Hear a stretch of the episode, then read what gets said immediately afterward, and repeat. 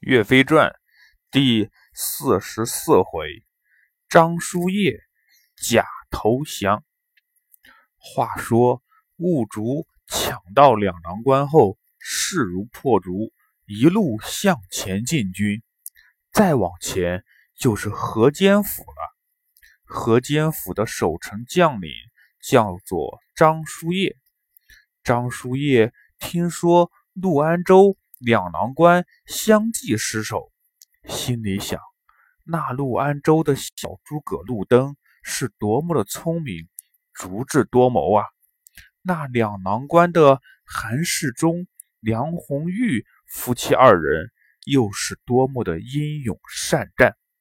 他们这两处都失守了，无法抵抗兀竹的金国大军。我这里士兵不多，又都是老弱病残，能抵挡得住吗？与五十万精兵厮杀打仗，获胜的几率实在太小了。打到最后，受苦的还是老百姓啊！不如我诈降，我假意向兀竹投降。先保护老百姓不受战争的痛苦，让兀竹通过河间府，我们不抵抗，让他过去。等皇帝派出大军攻打兀竹的时候，我再从后面包抄金兵的退路，这样一定可以打败他。想好主意后，张叔夜传令下去。在城楼上竖起白旗，等金兵到来，大家投降吧。这张叔夜的想法是挺好，可是他的两个儿子一听说父亲要投降了，不愿意了。张叔夜的两个儿子，大儿子叫张立，二儿子名叫张用，都是身高体壮。兵器都是铁棍，力大无穷，性格也是非常的刚强。他们听说父亲要向金国人投降，心中十分气愤，赶紧去问父亲：“父亲，你真的要投降金国？难道父亲要做软骨头？难道父亲要做奸臣吗？你每天教导我们要爱自己的国家，可你现在……”是怎么做的？张叔夜被自己的儿子问住了，但他又不能把自己的秘密计划告诉儿子们，只能任由儿子们误会。张叔夜明白，不光是自己的两个儿子，其他所有人都在骂自己是个大奸臣，但他相信自己做的是正确的事情。终有水落石出的那一天，张叔夜只能说：“大人的事，你们小孩子懂什么？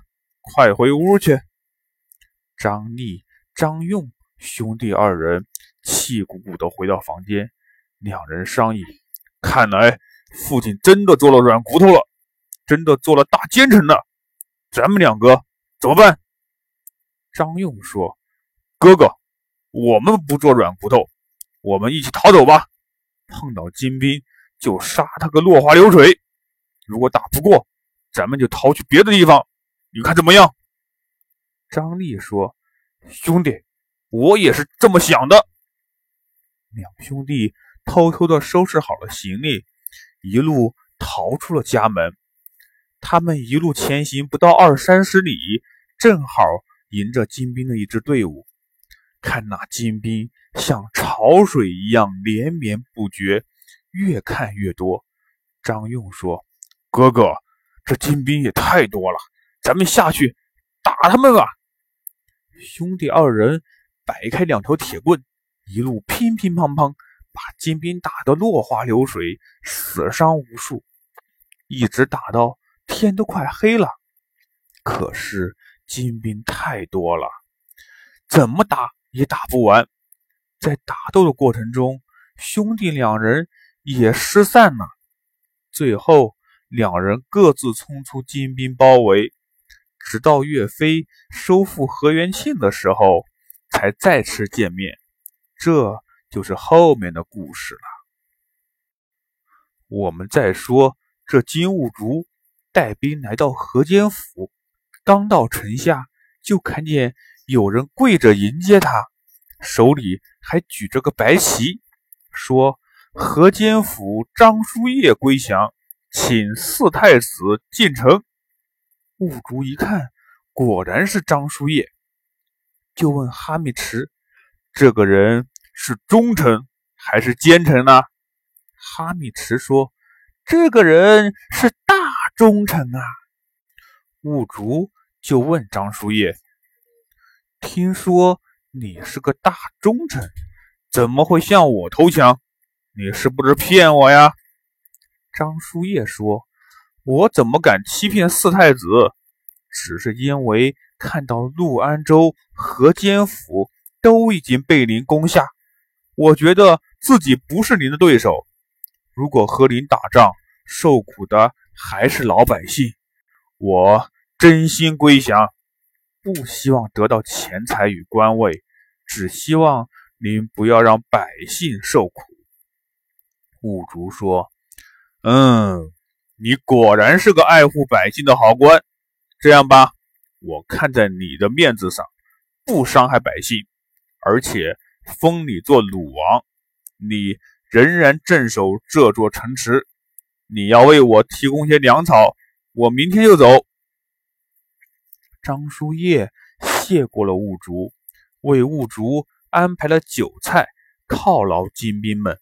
金兵们吃饱了，喝足了，继续往前进发。再往前走就是黄河了。兀竹命令士兵们安营扎寨，打造船只。准备渡河。皇帝听说了这个消息，急得像热锅上的蚂蚁。陆安州两郎关相继失守，河间府的张叔夜又投降了。如果让兀竹渡过了黄河，那么京城可就危险了。怎么办？这时，奸臣张邦昌站了出来。臣举荐一人，可退金兵。这个大奸臣张邦昌又想使出什么坏招？他到底举荐了谁呢？小朋友们，咱们下回再说。